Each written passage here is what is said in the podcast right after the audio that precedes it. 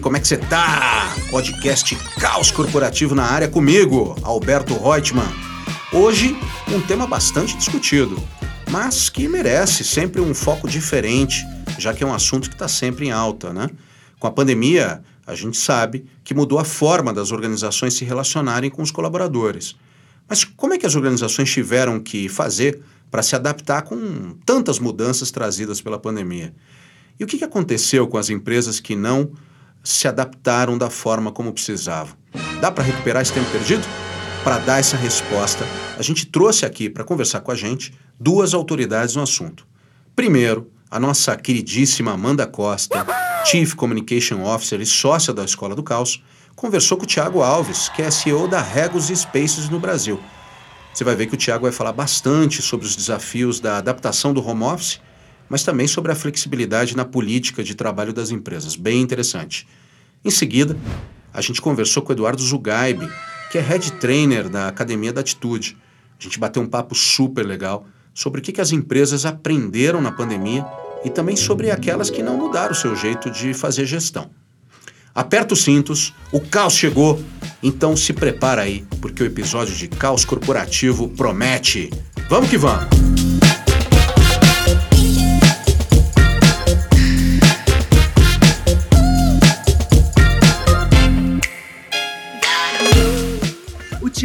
Trouxe essa palestra nem home nem office. O futuro do trabalho é híbrido. Eu diria, Tiago, que é o presente do trabalho, né? Porque é isso. No fundo, ninguém gosta de mudança, né? A gente foi lançado para casa, não gostou. Aí depois, quando era para voltar para o trabalho, também não gostou. Como é que é isso, né? É, o ser humano a gente se mima muito fácil né, com relação a. A verdade é o seguinte. Uh, existem dois mundos, e todo mundo sabe disso, e não é só direcionado à questão sanitária. Tem Só para contextualizar quem está nos ouvindo, palmas para uma das palestras que acabaram agora que aqui na agora. arena. E aliás, quase toda a feira, gente, da Conar, né, que está muito legal, ela estava voltada a três, quatro temas principais: trabalho híbrido, aplicativos para gestão de equipes remotas, Olha benefícios só. flexíveis, né? É. E uh, basicamente parceiros ali, equipamentos e softwares de gestão de pessoas. É muito interessante ver isso, Amanda, por quê? eu tava brincando, né? Tirando a questão sanitária de lado, existem dois mundos, né? O mundo pré-pandemia, onde o trabalho ele era voltado na questão presencial. Eu tinha que ver as pessoas para entendê-las, né? Eu tinha que controlar o horário delas e a presença para saber se elas são boas funcionárias. Eu tinha que muitas vezes ter a minha equipe próxima para ser um bom líder, para ser um bom gestor.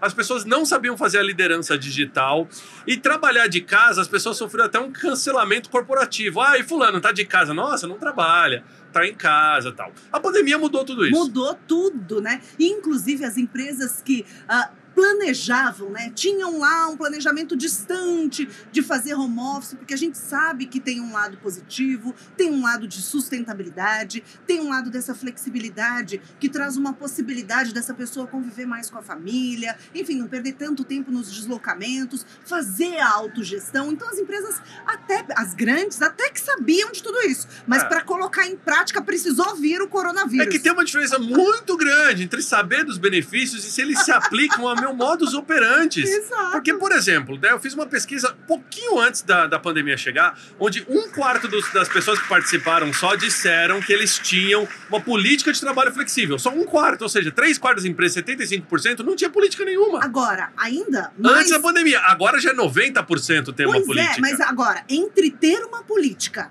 e executar a política também tem um longo Exato, caminho, né? porque 60% das funções tem algum tipo de atividade relacionada ao local. Por exemplo, tem como um recepcionista fazer home office? É difícil. Um segurança físico fazer home office? É Sim. difícil. Um motorista, por aí vai, 60%, né? 60%, Thiago? 60% das funções. Você imagina você tá num avião e o piloto, olha, hoje eu estou de home office e estou pilotando remoto. Todo mundo vai entrar, né, em, em, pânico. Mas a verdade é que é o seguinte, o home office, como eu brinco, eu apelidei de hell office, né? Hell é, office. Eu, a gente colocou todo mundo em casa sem tomar cuidado se as pessoas tinham a infraestrutura certa para trabalhar de casa. Porque não tinha outra opção, né? Não tinha outra opção mas as empresas podiam talvez ter se preparado um pouquinho melhor. Afinal de contas, a pandemia chegou aqui em março, a gente já ouviu isso falar em janeiro, É em fevereiro, É né? E por aí vai. Mas o que acontece? O paulistano médio, por exemplo, mora em 49 metros quadrados. Amanda, como é que eu vou supor que em 49 metros quadrados a pessoa tem espaço para ter o seu, o seu quarto, a sua cozinha, o seu escritório? Não tem. Um cenário bonitinho, com, Então, assim- com uma estante cheia de livros atrás. né? Para quem era o diretor de empresa, que tinha uma living room, que tinha um iMac poderosão, trabalhou de casa, funcionou fácil. super. Mas e para quem teve que trabalhar de casa, talvez na mesa da cozinha, talvez assim, tendo que dividir uma série de espaços e conectividade com Ou as a- pessoas E e, tudo até ali. o próprio device, né? Dividindo com as crianças, com os filhos que estavam também Exato. tendo que assistir às aulas. Agora, foi um perrengue, né? E a gente aqui na, no- na Escola do Caos, a gente fala muito, né? Sobre o quanto o caos nos ensina, né? E por isso o nome Escola do Caos. E o quanto a gente precisa ressignificar, aprender e crescer com esse caos. Qual foi a grande lição? E quando a gente olha para esse presente que é híbrido, a gente pode projetar um futuro também híbrido? Olha, com certeza. A maior lição de todas é a seguinte: trabalhar oito horas por dia numa mesa sentado em frente ao computador não define produtividade. No way. Não interessa onde eu estou.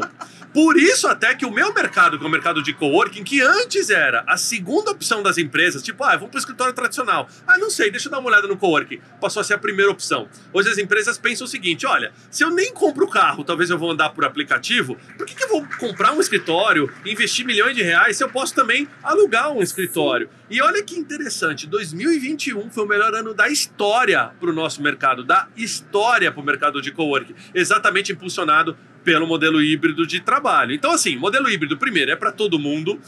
Ah, segundo, a grande maioria das empresas que está implementando o modelo híbrido tem feito com muito tato, muita dificuldade ainda, porque ela tem medo, né? Porque eu brinquei aqui no começo do podcast, né? A gente é muito mimado, né? É verdade. Mas é verdade, se, se a gente fala volta 100%, não quero. Não, não volta, não quero. Mas, Mas- a resistência à mudança, né? Exato, o nosso cérebro foi programado no passado a em casa relaxar e no escritório produzir. Aí de repente faz dois anos que a gente fala, não, em casa você tem que relaxar produzir. E de repente eu quero dividir de mundo Só novo. produzindo. Exato. Ninguém tá relaxando nada, já tomamos raiva da casa, gente. Só que a mensagem principal é que saúde mental é um problema corporativo hoje em dia. Se as empresas não cuidam da cabeça dos funcionários, da qualidade de vida deles, é um problema que ela vai ter que resolver depois. Não adianta antes, não. Burnout, essas coisas. Ah, o cara tá com Imagina. burnout, faz o seguinte. Tinha vergonha. Ah, tira umas férias. Era isso que a gente Thiago, falava. As pessoas têm vergonha. Ainda É. hoje, um pouco menos, porque saúde mental passou, sim, a ser uma pauta, né? Então, antes falava, assim, inclusive, segurança psicológica, É. né? Então, hoje a gente fala já de saúde mental e começando pela liderança, né, Tiago? É, a liderança não sabia fazer gestão digital, tá? Ela aprendeu junto com os colaboradores, porque não era esse o modelo tradicional de gestão. Porque também são colaboradores. Tanto que a gente marcava a reunião, assim, uma seguida da outra, sem break, sem nada. Ninguém sem... toma café, ninguém toma água, ninguém faz xixi. Senta que no escritório você não faria isso, você Exato. respeitava até o famoso eh, o break biológico das pessoas e tudo. Isso mudou muito, né? A pandemia trouxe esse ensinamento no forceps ali, né, para todo mundo. Por isso que eu brinco que não foi o home office, é o home forced, né? Forçou Foi. todo mundo ali para aprender. Mas tem muitas vantagens nesse modelo híbrido de gestão também. Agora, o que, que eu tenho visto que eu acho que as- ah, quem está nos ouvindo aí vai gostar bastante. Aliás, o podcast, né, que foi tão impulsionado eh, durante a verdade. pandemia e tudo isso, já vinha crescendo, mas bombou na pandemia. É que é o seguinte. Hoje, cada vez mais, a gente tem que olhar para pessoas como sendo o centro de tudo que eu faço, não tecnologia. Empresa que investe em tecnologia primeiro, para depois olhar para as pessoas, tá fadada ao insucesso. Por quê? Quem consome tecnologia? Pessoas. Para quem eu vendo? Clientes. Clientes são feitos de pessoas, né? E, e por trás de tudo tem pessoas. Então eu tenho que cuidar da saúde mental, não só dos meus colaboradores, como dos meus clientes, parceiros e fornecedores. E é muito difícil. Não é à toa que a gente está na Conar e é a primeira feira que eu vejo nos últimos anos que tá bombando. Por quê? Porque o profissional de RH sabe que dessa vez a bola tá com ele. E olha que assim, saúde mental não é responsabilidade do RH, tá? É responsabilidade de todo mundo na empresa, inclusive da alta diretoria, principalmente da alta diretoria. Mas o profissional de RH é que tem o segredo de como isso fazer. Há 10 anos atrás, eu nunca sentaria com um profissional de RH para definir espaço de trabalho. Hoje, a primeira opção na mesa, quem toma a decisão para definir o espaço de trabalho, é o profissional de RH. Então, todo esse aprendizado e toda essa transformação que a pandemia trouxe, ela está só beneficiando esse mercado. O mercado do aprendizado, o mercado das relações humanas e o mercado, mais do que tudo, de gente. É gente que faz a diferença em empresas descobrimos o óbvio, né,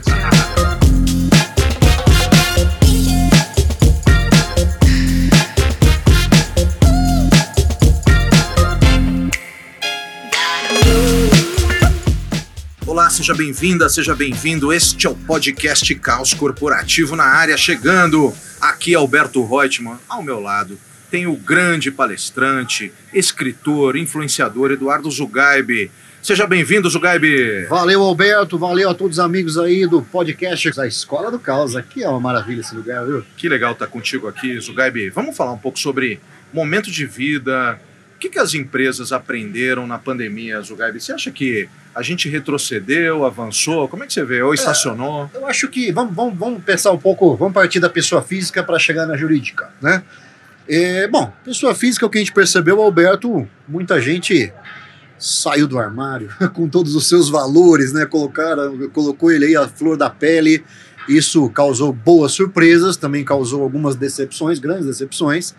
Mas é como em toda crise, a pandemia também fez com que as pessoas trouxessem seus valores à flor da pele e, naturalmente, pelo bem ou pelo mal, se tornassem mais autênticas. Isso acaba sendo um ganho. Na organização, o que, que aconteceu, né? O que a gente percebe é que naquela aquele movimento de você é, de um dia para o outro ter que trabalhar online, ter que gerir pessoas online, influenciar pessoas online, engajar pessoas online, muitos líderes não estavam preparados para isso. Uhum. Quer dizer, não é que não estavam preparados. Na verdade, eles já não estavam fazendo isso antes. Né? Foram só descobertos Apenas, agora, né? Exato. Ou seja, a porta do armário escancarou da uhum. mesma forma na pessoa jurídica ali e mostrou que muita liderança estava ainda pautando a sua gestão de pessoas, a sua influenciação de equipes, apenas com base no bom e velho comando e controle. Né? o que aconteceu com essa turma agora, Zugabi? Esses é, caras foram descobertos, né? Estilo. É, Lembra, né? No final do Scooby-Doo, quando descobria... É, tirou a máscara, né, cara? Mas aí o vilão é o velho do lago, aquela coisa. Mas o bandido era preso. o bandido... E esse líder, o que aconteceu? Continua aí praticando Olha, os seus acho, crimes? O que a gente percebe é que muitos, assim, acabaram perdendo sua zona de influência, muitos acabaram sendo é, até mesmo desligados, né? Ah, muitos estão por aí ainda, evidentemente. Mas o que, que aconteceu? Da mesma forma que o mundo digital revelou essa fragilidade é, ele também acabou revelando pessoas que se mostraram líderes natos já dentro desse modelo digital, pessoas que conseguiam engajar à distância. Uhum. Não apenas, Alberto, por uma questão de dominar a linguagem tecnológica, não é isso, a gente precisa separar bem essas coisas, né? Mas pela capacidade, principalmente, de ouvir o outro, de se preocupar com o outro e, naturalmente, fazer um bom uso da ferramenta para isso. Agora, Zugaib, vamos falar justamente dessa questão digital, né? As empresas elas passaram por processos críticos, muitas quebraram, Sim. outras beijaram a lona, né? Sabe quando Sim. você tá no, não levou nocaute, o juiz Mas... contou até 5 ou 6, levantou. é, tá. e, e, e, muita empresa, quando você olha, não mudou nada. O mesmo modelo piramidal, hierárquico, o mesmo workflow, tomada de decisão. Por que, que essas empresas. O que, que precisa mais? É uma hiperpandemia, é uma catástrofe, um meteoro para elas mudarem? A tendência, Alberto, é que haja uma seleção natural, né? Porque você vê, hoje você já ouve falar isso já está se tornando cada vez mais forte, né, daquele movimento da grande resignação, né? Uhum. Pessoas que descobriram que é possível ser feliz no trabalho, é possível você ter uma relação de felicidade no trabalho. E, e essa felicidade, naturalmente, vai por é, passa invariavelmente pelo modelo de liderança que você tem. Uhum. Então, aquela liderança tóxica, aquela liderança que acaba é, trabalhando apenas na base do assédio, do constrangimento, do saturação total do funcionário as pessoas estão percebendo, né, que, cara, é possível ser feliz fora disso. Uhum. O, o, mundo digital conectou muitas pessoas com muitas organizações. Vários processos, inclusive, de seleção é, nasceram, é, foram conduzidos e as pessoas foram contratadas de forma remota. Uhum. E agora, com o mundo começando a retomar um pouco de atividade presencial, principalmente, gente, vamos, vamos deixar claro, né, naquelas atividades que naturalmente podiam ser realizadas de forma online, de forma remota. Mas é, muita gente está conhecendo seu colega de trabalho que está aí convivendo há dois anos agora. Uhum, então, sim. assim, tudo isso mostra que é, essa liderança tende a ser literalmente deixada de lado, ela vai ganhando um X na testa cada vez mais forte, não apenas pela, pelos seus liderados, mas também pelas organizações, e ao mesmo tempo que vai emergindo uma nova liderança com mais capacidade empática, vamos chamar assim. Porque quando a gente fala, ah, não, então quer dizer que apenas a pessoa que domina a tecnologia vai se dar bem nisso foi não, a pessoa que domina o algoritmo humano, vamos chamar assim, o algoritmo que é aquele que nos torna humanos, que nos torna vulneráveis, que nos torna inteligentemente capazes de reconhecer essas vulnerabilidades e perceber que sozinho nessa vida você não vai fazer muita coisa, você sempre vai depender de pessoas. E a complementaridade está na equipe, não é você sozinho que vai resolver tudo. E essas pessoas que já vieram com essa mente mais colaborativa emergiram como novas lideranças. Conseguem triunfar mais, né? Exato. Para esse mundo novo, mundo híbrido, esse mundo que é tudo orgânico, né, Alberto? A única coisa que muda é a ferramenta. Ferramenta, né? é a ferramenta. muda tudo, né? Ou seja, se, se, o software humano não for atualizado, você pode ter o melhor sistema de conexão, o melhor sistema de web meet, o melhor sistema de não vai adiantar tudo nada. Vai, tudo vai andar sempre na velocidade mais lento, né? Exato. Você pode ter um hardware incrível, um software incrível, Exato. mas se o operador for ah, devagar... esquece, esquece. O, o operador Ali está a velocidade incrível, do seu sistema. mas se o, o, o hardware, o software forem, forem de lentos, tudo vai andar na velocidade do mais lento. Agora, Zugaib, você está dentro das empresas quase todos os dias. Praticamente. Né? É, e você sente a temperatura. Dentro desse momento que a gente está vivendo, é, vamos falar um pouco de cultura corporativa. Perfeito. Há um otimismo, há um pessimismo, há uma sensação de, de conformidade. Como é que você acha que a gente enxerga Olha, hoje a cultura corporativa nas empresas? Eu, eu, acho assim, Alberto, porque quando se falava de cultura há alguns anos atrás, parece que a gente fala alguns anos atrás, está falando de é, 12, uma eternidade. Né? Não, cara, você está falando pré-pandêmico. Vai. Uhum. Vamos imaginar assim.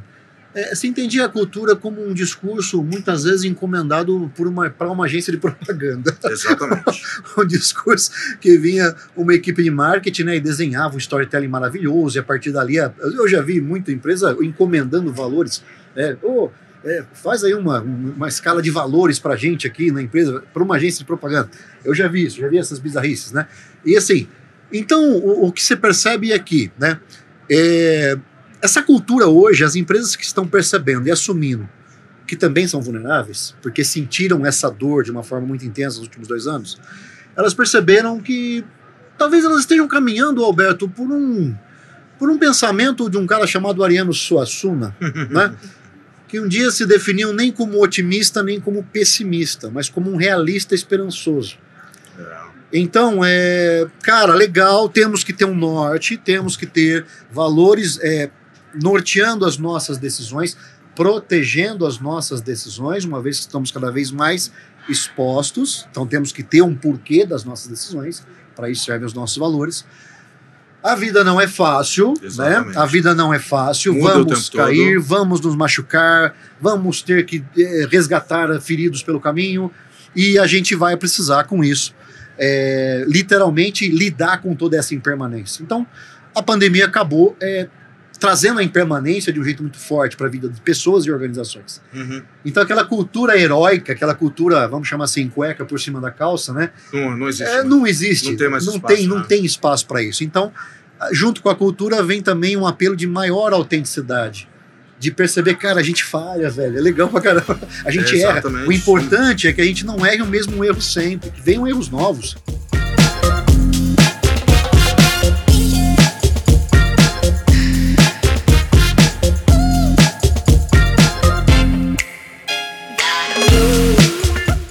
Isso aí. Esses foram o Thiago Alves, CEO da Regos and Spaces no Brasil, e o Eduardo Zugaib, Head Trainer da Academia da Atitude. Eu e Amanda tivemos o privilégio de bater um papo com eles sobre como a pandemia mudou a cultura das empresas e também na forma como elas se relacionam com seus colaboradores. Então, fica ligado nos próximos episódios, porque tem mais entrevista com grandes convidados aqui no Caos Corporativo. A gente se vê na próxima. Fui!